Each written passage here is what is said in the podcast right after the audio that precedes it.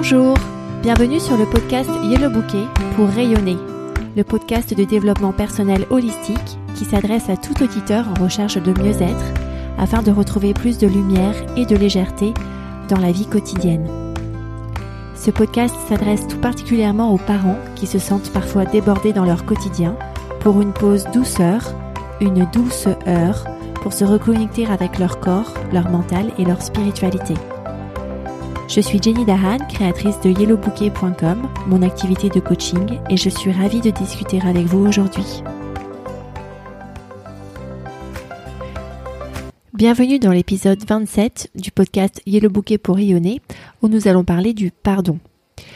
On va voir ce qu'est le pardon, pourquoi est-ce que c'est dur de pardonner, pourquoi est-ce que pourtant c'est nécessaire de pardonner et comment faire du coup pour pardonner. Tout d'abord, qu'est-ce que pardonner? Pardonner, c'est tenir une offense ou une faute pour nulle et renoncer à punir et à se venger. Telle est la définition au premier sens du petit Robert. Quelles sont les offenses ou les fautes, du coup, qu'on tiendrait pour nulles Ce sont toutes les pensées, actions, et faits qui en fait génèrent des émotions négatives, comme de la rancœur, de la frustration, de la trahison. Concrètement, ça peut être causé par la prise d'un objet qui est cher, un manque de respect par des paroles impolies, une surcharge de travail qui semble injuste, ou une situation, un problème que l'on a l'impression de gérer seul, sans soutien. Ceux-ci sont juste quelques exemples. Les exemples euh, d'offenses et de fautes sont vraiment multiples. Pour euh, cet épisode, et pour rendre les choses un peu plus concrètes, je vais prendre l'exemple d'un cas où une compagne se plaint de l'attitude d'un conjoint qui casse souvent des objets auxquels elle tient et qui ne semble pas s'en soucier. Par exemple, ce conjoint casse un mug auquel sa compagne tenait particulièrement, qu'elle avait depuis une vingtaine d'années et qui avait survécu à de multiples déménagements, mais qui ne survit pas à un mauvais placement euh, du mug dans le lave-vaisselle par les soins du conjoint. Au moment de vider le lave-vaisselle, la compagne se rend compte que son mug est cassé et donc en veut à son conjoint pour avoir cassé le mug. Ceci est un exemple de petite offense que vous pourrez transposer dans votre cas personnel ou amplifier selon les nécessités de votre situation. Alors pourquoi est-ce que c'est dur de pardonner? Lorsqu'on refuse de pardonner, on se place dans une attitude de revanche, de vengeance, ce qui donne un boost d'énergie à la victime, parce que d'abord, elle a un nouveau rôle de victime, ce qui renforce son ego, et ensuite, euh, ça lui donne l'impression, parfois futile, d'avancer, puisque sa rancœur ou sa frustration ou sa colère va lui faire prendre des actions immédiates pour pouvoir euh, trouver une solution au problème qu'elle vit comme une offense? Dans mon exemple de mug cassé, la conjointe pourra se lancer dans une litanie où elle invoque avec des faits généralisateurs que son conjoint casse toujours ses affaires personnelles, que c'est toujours comme ça, et, et ça la fera se sentir momentanément bien de se complaire dans ce rôle de victime. Mais alors pourquoi est-ce que c'est nécessaire de pardonner? Eh bien, pardonner, ça permet de reprendre le pouvoir de la situation. Parce que l'énergie momentanée du ressenti se fane au fur et à mesure. Lorsqu'on se place en victime, on avance difficilement vers une solution. On rumine, on fait du surplace. On reste ancré dans le passé en revivant les ingrédients qui nous font souffrir, en l'occurrence ici le mug qui s'est brisé dans le lave-vaisselle. On se projette directement dans le futur en disant que de toutes les façons on est victime, ça se passera toujours comme ça. Ça nous empêche en fait de saisir le moment présent et de travailler à avancer vers une solution, une solution qui convienne à tout le monde. Et une solution qui n'est pas seulement dans des changements de comportement de l'autre, mais qui est aussi dans les changements de comportement de soi-même. Pardonner permet de reprendre vraiment le pouvoir de la situation. Et quand je dis pouvoir, ça ne veut pas dire contrôler ce qui se passe. Ça veut juste dire avancer vers des idées qui sont constructives et créatrices de valeur. Lorsqu'on reste dans une position de victime, on reste imprégné de ressenti, d'humiliation, de peine, de colère. Mais ce qu'il y a de pire, c'est que le ressenti qui est assez malsain s'installe de manière pérenne. Ce souhait de vengeance étouffe la créativité et le développement personnel et crée du stress dans cette personne qui joue le rôle de victime. Dans mon exemple de mug cassé, la compagne, si elle se braque sur le fait que c'est toujours son compagnon qui casse ses objets personnels, va sans cesse être inquiète lorsque son compagnon manipule ses effets personnels et ne va pas penser avoir d'autres solutions afin d'éviter que ça se reproduise, à part de le marteler avec des remarques incisives.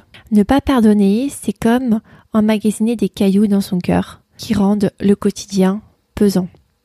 Et pourquoi donc c'est nécessaire de pardonner? Parce que c'est possible et c'est nécessaire et c'est recommandé de retirer ces cailloux peu à peu afin de retrouver légèreté dans sa vie et de pouvoir se concentrer sur ce qu'on veut construire vraiment pour soi-même avec créativité. Alors maintenant, comment est-ce qu'on pardonne? Pardonner n'est vraiment pas naturel. Pardonner ne se fait pas de manière inconsciente. Pardonner se fait de manière consciente en allant chercher peu à peu chacun de ces cailloux de son cœur pour euh, le faire partir. Je m'inspire beaucoup euh, pour la prochaine section de cet épisode de l'ouvrage de Jean Montbourquette qui s'intitule Comment pardonner. Et Jean Montbourquette décrit 12 étapes que je vous partage ici, si j'utiliserai parfois mes propres termes et tournures de phrases. La première étape, c'est de décider de ne pas se venger et de cesser tout acte offensant. Donc c'est effectivement décider de ne plus se placer comme victime. Dans le cas de mon exemple, la campagne euh, arrête de se dire que en fait elle est la victime de son conjoint qui casse sans cesse l'objet personnel et elle doit aussi décider de ne pas se venger à travers des remarques incisives incessantes. La deuxième étape, c'est reconnaître que on a été blessé et qu'on ne maîtrise pas encore euh, cette merveilleuse alchimie qui est l'indépendance émotionnelle. Jean Montbourquette utilise les termes de reconnaître sa blessure et sa pauvreté intérieure. Le cas du mug cassé, c'est reconnaître pour cette conjointe qu'en fait ça l'infecte, ça l'affecte profondément euh, que ces objets soient cassés. Et somme toute, ça veut dire que cette personne fait dépendre son bonheur de l'entourage d'objets qui lui sont chers et qu'elle n'est pas capable en fait de trouver son propre bonheur par des ressources intérieures. On intègre ici le sentiment d'impuissance humaine, à avoir sans cesse ce sentiment d'abondance à l'intérieur de soi. La troisième étape, c'est de partager sa blessure avec quelqu'un qui sait écouter avec compassion. Une fois qu'on a formulé en fait sa blessure, là dans ce cas-là, ça me fait mal que mon conjoint casse sans cesse mes mugs, mes objets personnels. Quand on l'a verbalisé avec quelqu'un qui écoute avec compassion, bien ça permet d'alléger les cailloux du ressenti et de la vengeance dans son cœur. La quatrième étape, c'est de faire le deuil de sa perte. Dans ce cas-là, c'est de faire le deuil du mug cassé. La cinquième étape, c'est d'accepter sa colère et son envie de se venger, sans se mentir à soi-même. La colère, en fait, est saine et c'est sain de dire à son conjoint, après un coup de gueule, que il y en a marre qu'il casse sans cesse ses objets personnels. Ça permet d'éviter au ressenti, qui se traduit par du sarcasme, de l'agressivité latente, de s'installer. À partir de la sixième étape, je trouve que les chemins pour arriver au pardon sont de plus en plus difficiles. Mais je suis d'accord qu'il faut passer par là. La sixième étape, en effet, c'est se pardonner à soi-même. C'est difficile de se pardonner à soi-même parce qu'en fait, ce sera des cas où on se pardonne d'avoir été à un endroit qui nous a rendu victimes. On se pardonne de n'avoir pas su quoi dire, pas su quoi faire. On se pardonne de s'être mis dans une situation où on s'est exposé à des coups. Dans le cas du mug cassé, ça peut être de reconnaître que on s'est mis dans une situation où en fait c'est le conjoint qui devait rentrer le mug dans le lave-vaisselle et que ça n'aurait pas dû se produire comme ça. On arrive à se pardonner soi-même, on renforce son amour pour soi-même et ça permet de faire de la place pour de l'amour pour l'autre. Je l'interprète comme ça. La septième étape est plus compliquée aussi.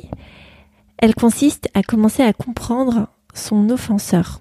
Parce que chaque fois qu'on est victime d'un offenseur, on rumine sur ce qu'on a vécu et on considère que l'offenseur ne peut pas s'améliorer, que l'offense a été son acte final.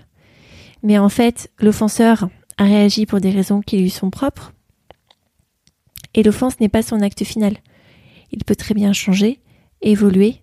Dans le cas du mug cassé, son offenseur, c'est par exemple voir que son conjoint était très fatigué ce soir-là, que il a voulu aider en rangeant le lave-vaisselle et que manque de chance, c'est le mug qui s'est pris la lame du lave-vaisselle qui l'a fait se fêler. Mais le conjoint peut tout à fait euh, retrouver un mug similaire en en achetant un autre ou simplement organiser un moment spécial avec sa compagne pour euh, raviver ce sentiment de connexion qui semble s'être perdu au point de disparaître à cause d'un mug cassé. L'étape 8, c'est de trouver le sens euh, de la blessure de l'offense dans sa vie. Pourquoi est-ce que c'est arrivé et quels sont les bienfaits de ce malheur, en fait? Parce qu'il n'y a pas d'erreur ou d'échec sans effet positif. Quelle est la fécondité cachée de ce malheur? Dans notre cas du mug cassé, la fécondité cachée pourrait être de finalement avoir une, discussion où on rétablit la connexion avec son conjoint et où on aborde ces sujets avec calme et transparence. La neuvième étape, c'est se savoir digne de pardon. Reconnaître là, de manière plus générale que dans l'étape première, que l'on est effectivement impuissant, que c'est vraiment dur parfois de pardonner, que ça a un aspect divin en fait, le pardon, que, ce n'est pas dans l'infinitude de l'espèce humaine, et que oui, effectivement, ben, c'est super dur parfois de pardonner. Lorsqu'on est à cette étape 9, qu'on a fait toutes les étapes avant, faut surtout pas brûler les étapes, faut vraiment prendre le temps euh, de, mûrir chacune de ces étapes. Et eh bien, lorsqu'on est à ce stade-là, l'aveu d'impuissance euh, à pardonner adoucit la peine qu'on a pu ressentir et permet en fait d'accéder plus facilement au pardon pour l'autre. L'étape 10, c'est de cesser de s'acharner à vouloir pardonner. Je vous réfère ici à l'épisode 17 du podcast que j'avais appelé En roue libre parce que en fait, là, il faut accepter de se mettre en roue libre, de lâcher prise, de laisser en fait euh, la nature nous aider à pardonner et que tout n'est pas seulement de notre ressort. Il faut collaborer avec un ordre qui est parfois supérieur à nous-mêmes. La onzième étape, c'est de laisser les cœurs se parler et de ne pas passer par le mental pour euh, pardonner. C'est vraiment une question de cœur, d'intuition on pardonne pas sur un morceau de papier, ça se ressent vraiment. Et c'est vraiment euh, céder à ce ressenti du pardon. Jean Montbourquette utilise le, terme de céder à la grâce de pardonner. Et enfin, douzième étape, c'est de décider de mettre fin à la relation ou de la renouveler.